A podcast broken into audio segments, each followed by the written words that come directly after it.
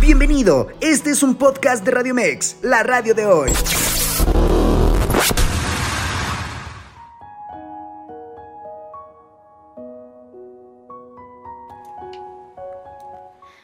Yo tuve la mamá más mala del mundo.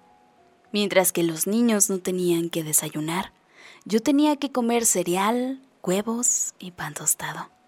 Cuando los demás tomaban refrescos y dulces para el almuerzo, yo tenía que comer un sándwich y un licuado. Mi madre siempre insistía en saber en dónde estábamos. También tenía que saber quiénes eran nuestros amigos y lo que estábamos haciendo.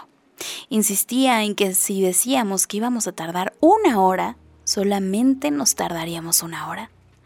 Me da vergüenza admitirlo, pero hasta tuvo el descaro de romper las leyes contra el trabajo de menores. Hizo que laváramos trastos, tendiéramos camas, aprendiéramos a cocinar, a planchar y muchas cosas igualmente de crueles. Hasta creo que se quedaba despierta la noche pensando en las cosas que podría obligarnos a hacer. Siempre insistía en que dijéramos la verdad. Cuando llegábamos a la adolescencia, nuestra vida se volvió aún más miserable. Nadie podía tocar el claxon para que saliéramos corriendo.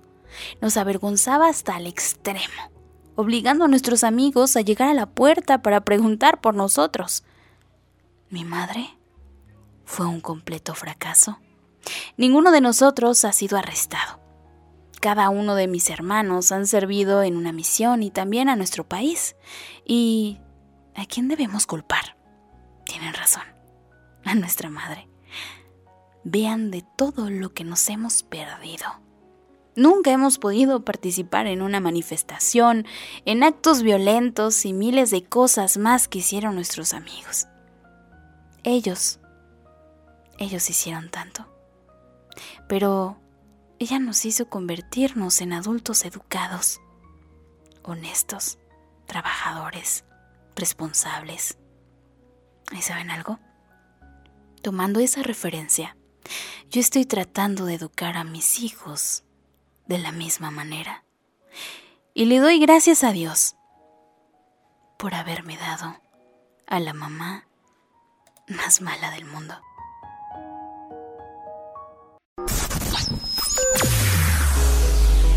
Escúchanos las 24 horas del día, los 365 días del año por www.radiomex.com.mx. Gracias por acompañarnos. Esto fue un podcast de Radiomex, la radio de hoy.